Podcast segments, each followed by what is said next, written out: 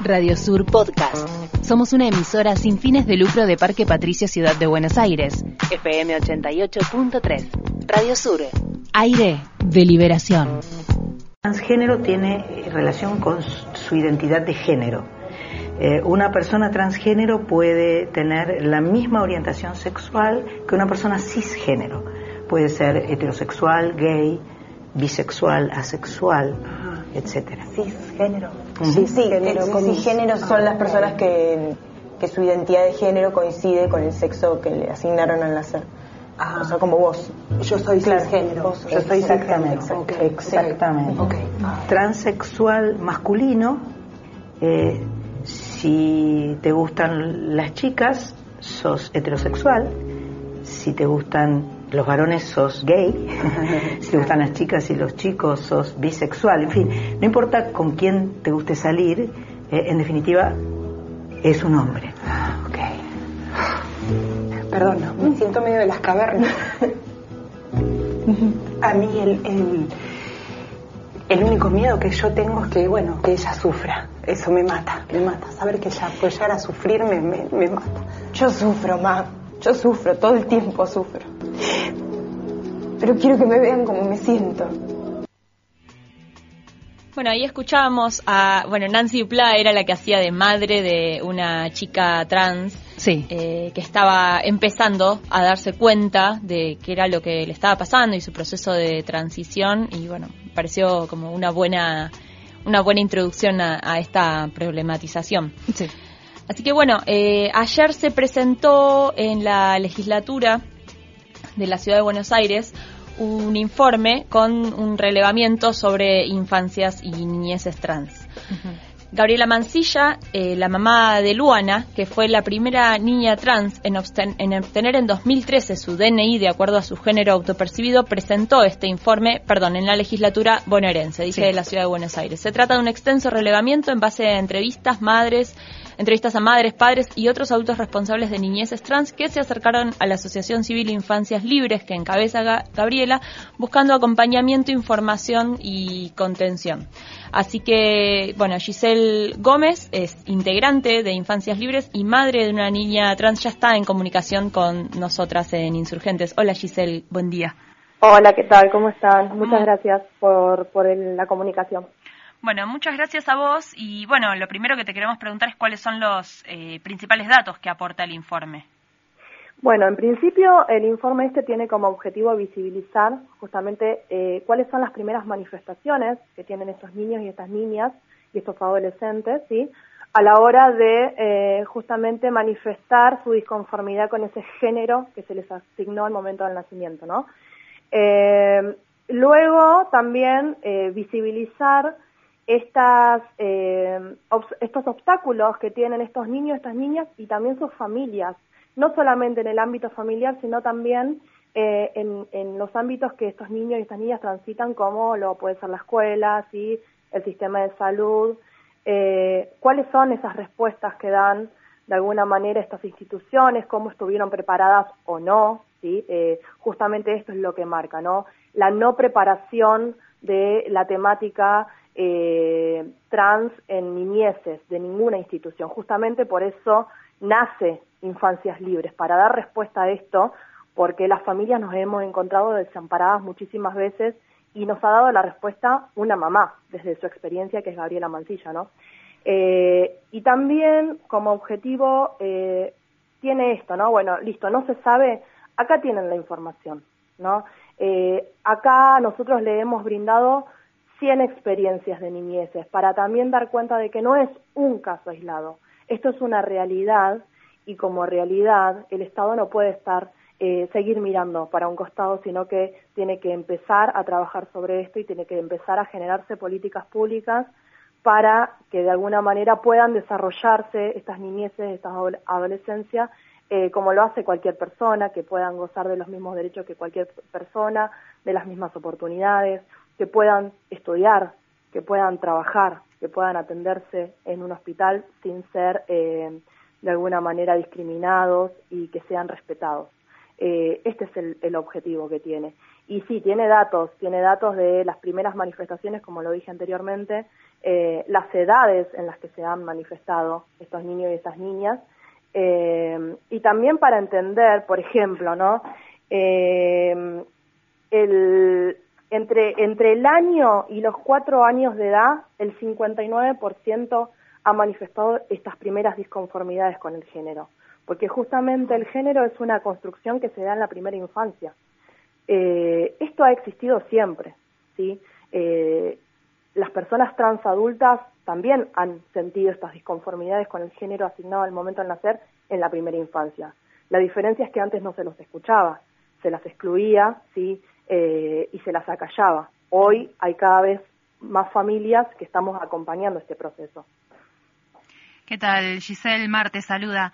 Te consulto por la recepción que tuvo en la legislatura bonaerense este proyecto que presentaron en el día de ayer. Sí. Eh, sí. sí, sí, decime. ¿Cómo fue? ¿Cómo fue la, recepción? No, la verdad es que bien, eh, fuimos acompañados por, por, la, por la diputada por el Frente de Todos, Florencia Saintut, ¿sí?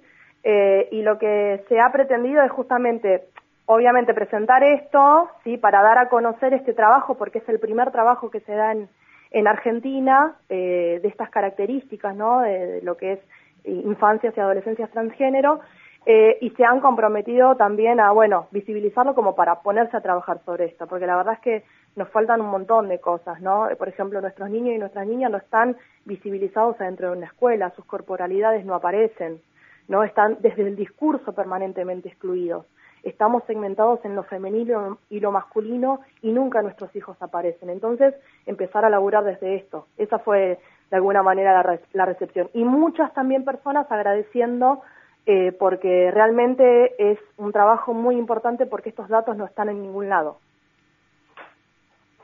Sí, recién mencionabas las cosas que faltan y pienso en la educación sexual integral en las escuelas. ¿Aporta o le falta algo más para pensar las instancias trans? Las infancias, eh, perdón. Nosotros y nosotras, la verdad es que apoyamos a la, a la ESI, a la educación sexual integral, pero justamente creemos que nuestros hijos están excluidos de eso, ¿no? Eh, como te decía recién, las corporalidades de nuestros hijos y nuestras hijas no aparecen en las láminas de ESI, por ejemplo, ¿no? Es como que después, muy tirado de los pelos, se le agregó el eje de diversidad y queda buen criterio del docente o la docente de dártelo, pero te lo dan como un eje aparte, el eje de diversidad. Te hablan de identidad de género y del respeto y que la, identidad de género es una construcción y, demás, pero sin embargo, a la hora de mostrarte una corporalidad o, o, la ESI de primaria, por ejemplo, está constantemente separando la diferenciación entre varones y mujeres.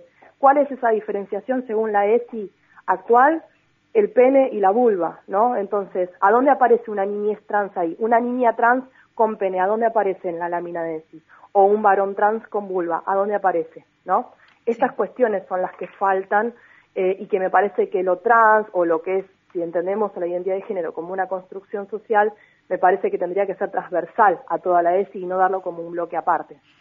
Sí, ¿cómo se hace, digamos, teniendo en cuenta que, la ESI fue, es una ley que se sancionó en el año 2006 y que en ese momento, digamos, ni siquiera teníamos la ley de, identidad de género, ¿cómo, ¿cómo se hace, cómo te parece que se puede trabajar para cambiar esos contenidos, que en realidad los contenidos eh, ESI, digamos, tranquilamente son como modificables, o sea, no es que los contenidos están regulados por la ley, eh, ¿cómo, con qué quiénes son los interlocutores para poder aportar a, esos materiales o, a ese, o a esas capacitaciones en relación con las infancias trans. Eh, sí, mira, hoy en día en realidad no existe no existe nadie. Para mí tendría que haber una reforma, sí, de la educación sexual integral donde se empiecen a plasmar todas estas modificaciones que yo te vengo diciendo, eh, como a nivel general, ¿no? Después, los únicos de alguna manera que estamos trabajando en eso. Por ejemplo, nosotros desde Infancias Libres estamos trabajando y, hemos hecho láminas, ¿sí? Donde aparecen las diferentes, los diferentes tipos de, corporalidades. Y eso, esas láminas nosotras las hemos creado eh, y, nos dedicamos a ir a, las escuelas de todos estos niños y de todas estas niñas como para ofrecer el recurso, ¿no? Eh, nosotras, las familias, nos vemos en la tarea de poder generar esos recursos, porque buscamos por todos lados y no están en ningún lado. Entonces, eh, nosotras mismas somos las que las que fabricamos esos recursos. Por ahora es esto, es la realidad y es lo que, lo que tenemos en la actualidad. Ir pensando estrategias y entonces vamos y golpeamos la puerta de, la escuela y decimos, bueno, mira, se nos ocurrió esto. Eh, no hablemos de, qué sé yo, eh, aparato reproductor femenino ni aparato reproductor masculino, hablemos de corporalidades, hablemos de genitalidad, hablemos de cuerpos gestantes y de cuerpos fecundantes, digo, ¿no? Empezar a cambiar el discurso para que estas personas, estos niños y estas niñas también se vean reflejados en eso que se les está enseñando en el sistema educativo. Estamos en comunicación con Giselle Gómez, integrante de Infancias Libres, eh, madre de una niña trans, y estamos charlando acerca de este eh, proyecto, no, en realidad este relevamiento eh, que se presentó este informe en la legislatura bonaerense en el día de ayer. Y bueno, nosotras nos hicimos eco también de, esto, justamente al leer una nota que hizo Mariana Carvajal en página 12. ¿sí? En el día de ayer ella mencionaba una serie de datos, los iba ordenando a medida que avanzaba en, en esta este, en esta nota que te menciono. Y sabemos que en el informe se explica o se, cuenta que la psicología fue la primera rama de la salud a la que se consulta, a la que consultan las familias en el caso de, tener, o sea, un, hijo, una hija, un hije, este, que se autopercibe de, una manera diferente a la, a la de su género, podemos decir, o sea, eh, este, y después la pediatría. a lo que quiero llegar con esto es a, consultarte acerca de eh, las instituciones y, y el abordaje de las infancias trans, tanto en hospitales o también en, materia de, eh, de, psicólogos y psicólogas, ¿no? Claro, sí. Antes de, contestarte eso, o sea, no es que se autoperciben diferente a su género, ¿sí? Sí, eh, fue un error mío, perdón. Claro, se les asigna un género por tener un determinado genital a las personas, eh, pero su género es el género que se autoperciben, ¿sí? sí. Bueno, y después, sí, justamente, como no nos educan para eso, ¿sí? las familias también somos parte de esta cultura y tenemos una, una falta de información bastante importante, lo primero que hacemos es que un especialista ¿sí? o que un profesional de la salud nos dé la respuesta que nosotros estamos buscando. ¿no? Entonces vos acudís como familia al pediatra, ¿sí? y automáticamente ese pediatra te manda al psicólogo. O si no vas al psicólogo directamente, que es lo que arroja la, encuesta justamente. La gran mayoría ha ido a, a, los especialistas psicólogos, psicólogas. La verdad es que no han podido resolver e incluso si nosotros las familias eh, hubiésemos escuchado a esos psicólogos o psicólogas, eh, nuestros hijos todavía estarían sufriendo, mm. ¿sí? Eh, porque todavía existe eh, el psicólogo o psicóloga que quiere de alguna manera eh, reprimir a ese niño o esa niña, ¿sí? desde esta mirada adultocéntrica, ¿no? donde no se tiene en cuenta lo que el niño o la niña expresa, ¿sí? donde hay, bueno, no, pero es muy chiquita, ¿no? o es muy chiquito para decidir, y no, no, desde un total desconocimiento de lo que es justamente eh, la identidad de género. Eh, otro de los datos que arroja este informe es eh, que el 85% de las niñas y adolescentes han modificado su nombre de pila y solo el 21% de las familias lo rectificó en el DNI. ¿Eso es por una resistencia de la familia o porque es muy engorroso el trámite? Mira, no, en realidad tiene que ver con que, a ver, la, familia, también aclarar algo, ¿no? El informe este tiene que ver con las familias que hemos pasado por infancias libres. ¿sí?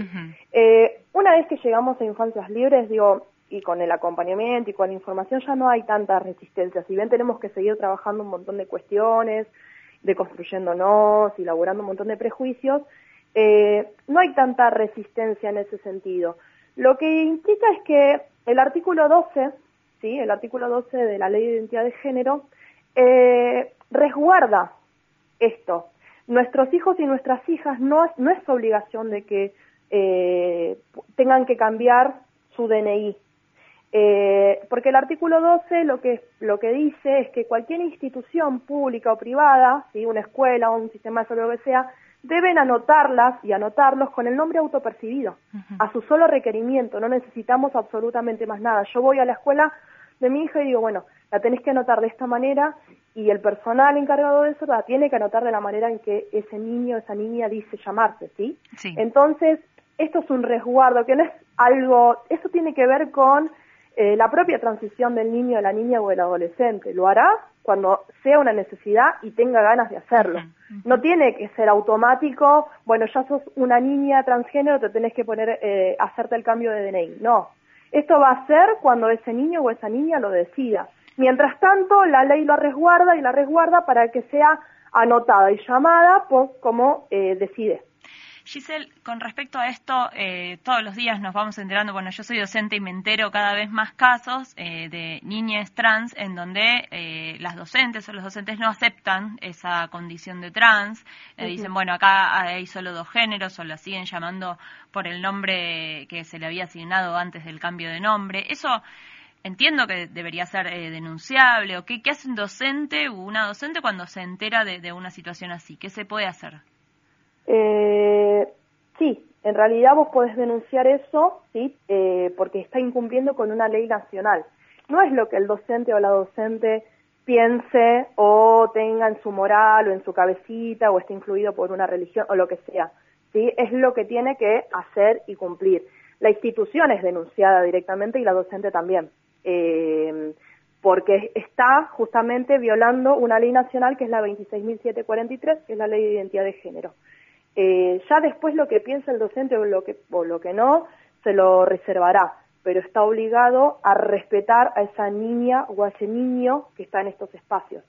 Justamente es la batalla que tenemos las familias cotidianamente, ¿no? Eh, tenemos una ley de identidad de género que los resguarda, pero con eso no se termina. Por eso digo, vuelvo a insistir en eh, el pedido de políticas públicas, que, que se trabaje sobre esto, porque nuestros hijos, por más que sean aceptados y aceptadas acá en, sus familias, en, la primera institución que es la familia, luego tienen que ir transitando por otros espacios donde permanentemente tenemos que estar batallando, donde permanentemente tenemos que estar adelantándonos las mamás y los papás para evitarle violencias a estas criaturas. Entonces es fundamental eh, esto que estoy pidiendo, ¿no? Que estamos pidiendo como como asociación, eh, la implementación de políticas públicas. Sí, Giselle, eh, una más este, y te agradecemos por la comunicación. Eh, si hay alguien del otro lado escuchando y está necesitando acercarse a Infancias Libres para hacer algún tipo de consulta o de acompañamiento, ¿cómo puede hacer? bueno, se puede poner en contacto en las páginas de Facebook, por ejemplo, Asociación Civil Infancias Libres o Yo Nena Yo Princesas, sino por mail eh, infanciaslibres 2017 arroba gmail.com, pueden mandar un mail ahí, o por Instagram arroba libresinfancia. Otra cosa también importante que me gustaría decir es que el informe que se presentó ayer en la legislatura bonaerense eh, también se puede descargar de estas, o sea, está, está a disposición de cualquiera que quiera descargarlo por estas páginas, ¿sí? Por Asociación Civil Infancias Libres o por Libres Infancias en Instagram. Bien. Giselle, te agradecemos mucho y eh, hago un breve comentario de nuevo desde mi autorreferencialidad de docente. Para mí fue muy educativa la entrevista porque, bueno, siendo una como ardua defensora de, la ESI, cuando la critican ahí uno le, sale, ¿no? Como la resistencia, pero ahora estoy viendo si bien la, eh, la, ESI dice, bueno, como que se tiene que adaptar a todas las leyes posteriores, acá estoy viendo que dice eh, procurar igualdad de trato y oportunidades para varones y mujeres. Entonces ahí como que también, eh, digamos, gracias porque me hiciste reflexionar en términos de, bueno, lo que a uno le cuesta o defiende siempre.